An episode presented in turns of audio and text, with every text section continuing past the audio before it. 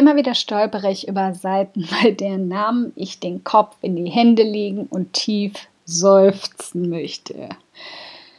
Ah, noch schlimmer für mich ist es, wenn jemand pseudokreativ einen Fantasienamen aus seinem Hirn gegraben hat, ich eine Viertelstunde nach der Bedeutung suchen muss und am Ende auch dort wieder enttäuscht werde. Den richtigen Namen für dein Business zu finden, ist eine der härtesten Aufgaben, vor denen du anfangs stehen wirst. Und eine der mächtigsten. Ein starker Name ist das A und O und entscheidet mit darüber, wie schnell oder leicht du damit bekannt wirst. Er ist Teil deines Marketings. Er vermittelt entweder auf den ersten Eindruck, worum es dir geht, wofür du stehst, was du mir bieten kannst, oder lässt mich nach zehn Sekunden wieder von deiner Seite verschwinden. Du entscheidest, wortwörtlich.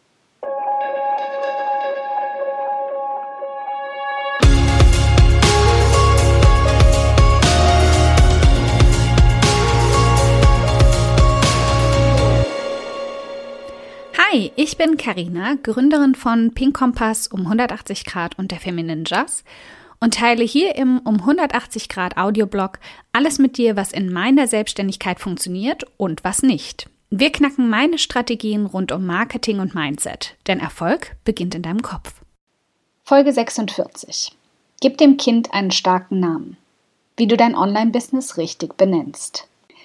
Da dieses Thema so gut wie bei jeder Anfängerin im Business Bauchschmerzen verursacht, gebe ich hier nun mal meinen Senf dazu, wie du meiner Meinung nach deinem Baby den richtigen Namen verpasst. Einen starken Namen, einen, der es hoffentlich dauerhaft in seinem Leben begleiten wird. Denn nichts ist härter, als mitten im Wachstum aus einer Jacqueline eine Daenerys zu machen. Überleg doch nur mal, welche Schäden das haben kann. So mitten in der Pubertät, vollkommen verwirrt, wer wir denn nun eigentlich sind und ich sehe schon rebellische Zeiten, Entfremdung und ein schwarzes Design auf uns zukommen. Mach es dir also einfach und folg ein paar simplen Regeln. Sieh das folgende als das Babynamenbuch für dein Business an. Wie du es dir also unnötig schwer machst. Lass die Finger weg von Fantasienamen. Das Wichtigste zuerst und es verursacht bei mir jedes Mal Krämpfe, wenn ich darüber stolpere. Wenn du deine Seite Piorna oder Harise nennen willst, weil das ja die Silben deiner Namen und die Farbe der Vase deiner Oma so schön vereint, dann sei sicher, renne ich auf den ersten Blick schreiend davon. Und ich wette, ich bin nicht die Einzige. Hast du mal versucht, dir den Blog einer der beliebten Kombinationen, die nach Eat, Pray, Love folgten, zu merken? Ich habe chronisch die falschen eingegeben, selbst wenn es ein Blog ist, dem ich seit Jahren folge. Sämtliche Kombinationen aus Eat, Train, Pray, Work, Love, Sleep, Live, Swim, Run sind schon hart unter einen Hut zu bekommen und sie haben für sich wenigstens eine halbwegs klare Bedeutung. Aber mit Silben ganz ohne das hast du sofort verloren.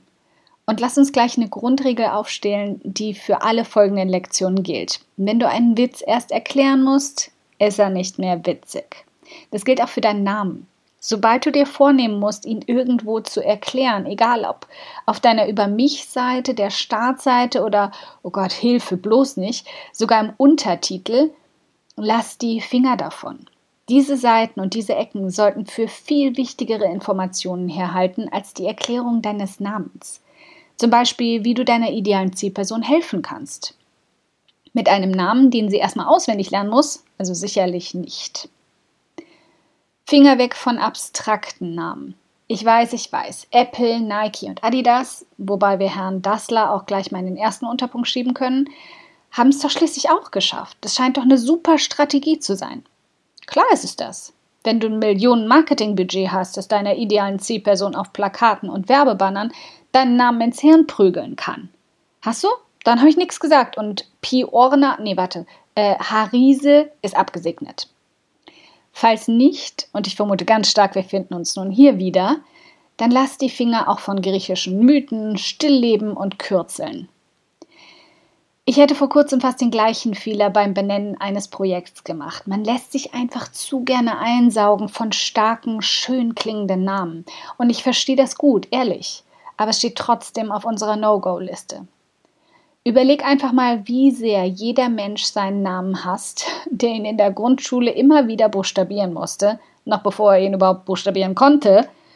Und stell dir einfach vor, dass es dir in ein paar Jahren mit deinem Business so gehen wird. Spätestens, wenn du ihn zum 32. Mal erklärt hast, wird dir auffallen, dass das nicht die schlauste Idee war. Finger weg von Zungenbrechern. Du würdest dich kaputt lachen, wenn du mich vor meinem Laptop sitzen sehen würdest, wie ich manche Businessnamen dreimal laut ausspreche und mir dabei fast die Zunge verschlucke. Die wenigsten denken bei der Namensgebung daran, den eigenen Businessnamen mal Freunden und Bekannten vorzulegen und einen simplen Test durchzuführen. Lass sie deinen Namen ohne deine Hilfe laut aussprechen und frag sie, was sie glauben, was er bedeutet und wofür er steht. Idealerweise sollten das Personen sein, denen du zuvor natürlich noch nicht von deiner Business-Idee erzählt hast. Wenn du dann nach Bedeutungen nur ergänzen, nicht erklären musst, hast du den Jackpot. Wenn sie sich dabei einen Abbrechen, Betonungsunterstützung oder Gehhilfen brauchen, weg damit. Also, was sich gut liest, heißt noch lange nicht, dass es sich gut ausspricht. Und vor allem bei URLs passiert es leicht, dass sich plötzlich Worte bilden, die vorher absolut nicht beabsichtigt waren und die du definitiv nicht in den Köpfen deiner Zielperson haben möchtest. Was für dich also völlig logisch klingt, weil du es schon 20 Mal gelesen hast, muss noch lange nicht für jemanden gelten, der das erste Mal über dich stolpert. Finger weg von deinem Namen als Businessnamen. Solange du A nicht schon eine Bekanntheit bist, und damit meine ich, dich kennen schon mehrere tausend Menschen, oder B dich nicht selbst verkaufst, also du wörtlich das Produkt bist, ist es keine gute Idee, unter deinem eigenen Namen zu starten. Du hast exakt das gleiche Problem wie bei einem Fantasienamen. Niemand kennt dich und niemand weiß, wofür du stehst. Bis du das erklärt hast, hast du wertvolle Zeit verschwendet und die meisten Menschen online schon wieder am Aufmerksamkeitsdefizitsyndrom verloren.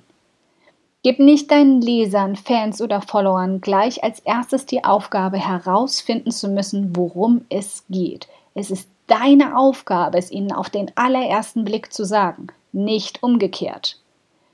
Auch hier rutschen wir gern in die Falle zu denken, dass das doch auch all die Großen tun und damit Erfolg haben. Falsch. Sie hatten zuerst Erfolg mit ihrer Marke und haben danach ihren eigenen Namen ins Spiel gebracht. Marie Forleo war ursprünglich The Good Life. Daniela Port war zuerst The Firestarters. Keine große Online-Bekanntheit wurde wegen ihres eigenen Namens bekannt, sondern durch ihre starke Aussage wie du es dir leichter machen kannst. Ich sage absichtlich leichter, denn leicht wird es nie. Und erwarte auch nicht innerhalb von ein paar Tagen oder sogar zwei bis drei Wochen den perfekten Namen gefunden zu haben.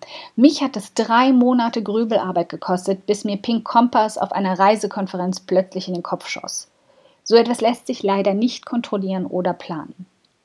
Lass dir Zeit, spiel jeden Tag wieder ein wenig damit rum und versuch dich selbst und deine Kreativität zu triggern. Wie ich dabei vorgehe, verrate ich dir.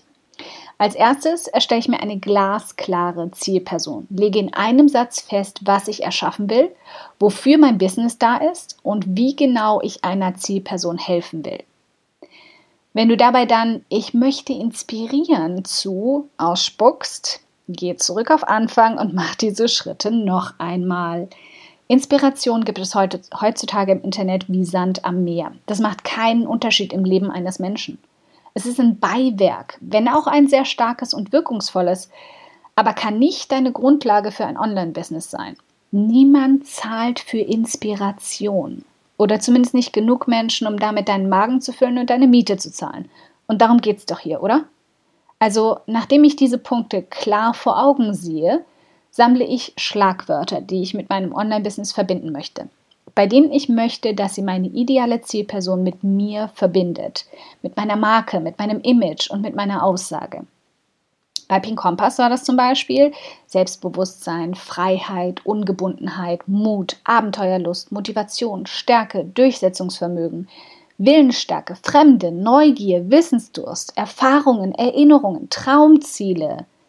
Beim 180 Grad waren es solche Sachen wie Selbstbestimmtheit, Selbstbewusstsein, Freiheit, Erfolg, Existenzsicherung, Kreativität, Motivation, Selbstständigkeit, Unabhängigkeit, Produktivität, Selbstdisziplin, Ambition, Selbstvertrauen. Und danach gehe ich tiefer und forme diese Schlagwörter um in spezifischere Wörter, die besser zu meiner Nische passen, oft auch in Bildsprache. Freiheit kann in alle Richtungen ausgelegt sein und ist viel zu schwammig. Frei sein hat gleich eine ganz andere Bedeutung und erzeugt Bilder von wehenden Haaren eines Kopfes, den ich aus einem fahrenden Auto gestreckt habe. Also diese Bilder im Kopf formen meine Marke, bei mir und auch bei den Frauen, die ich erreichen will. Welche Bilder willst du in den Köpfen erzeugen?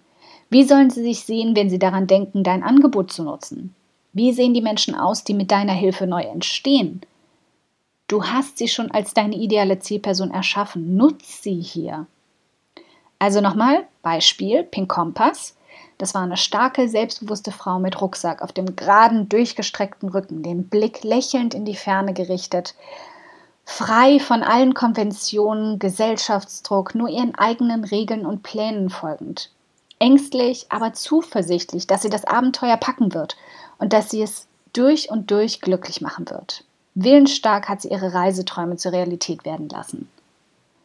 Beim um 180 Grad war es eine selbstbestimmte Frau, die ihre Selbstständigkeit nach ihren eigenen Regeln aufbaut, unabhängig von anderen und mit Selbstvertrauen ambitioniert und zielgerichtet auf dem Weg zum Erfolg.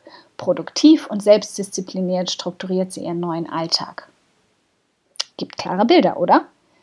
Nun folgt ein Ping-Pong-Spiel mit Worten, so lange bis ich einen Namen habe, der nied- und nagelfest ist.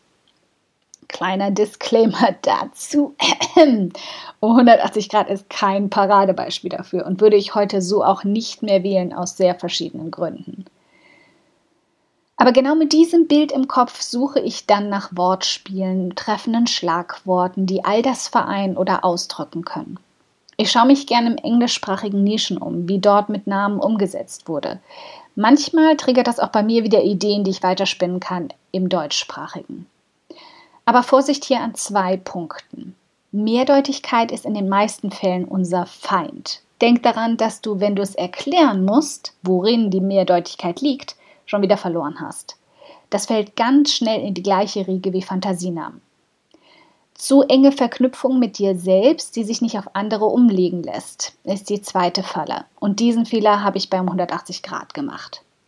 Ich dachte an meinen eigenen Weg, mein Leben um 180 Grad zu drehen, ohne dabei zu bedenken, dass mein Weg nicht gleichermaßen dein Weg sein muss.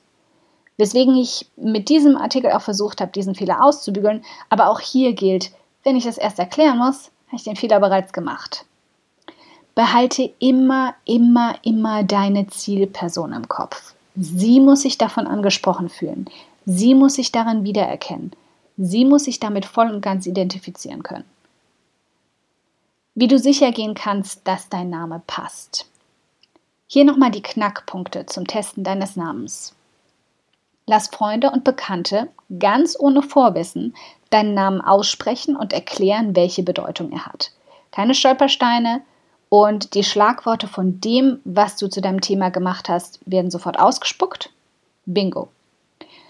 Mach eine Multiple-Choice-Umfrage mit drei bis fünf potenziellen Namen und der Erklärung, was dein Online-Business sein wird, wofür es da ist und wem es helfen wird und lass eine neue Gruppe darüber abstimmen.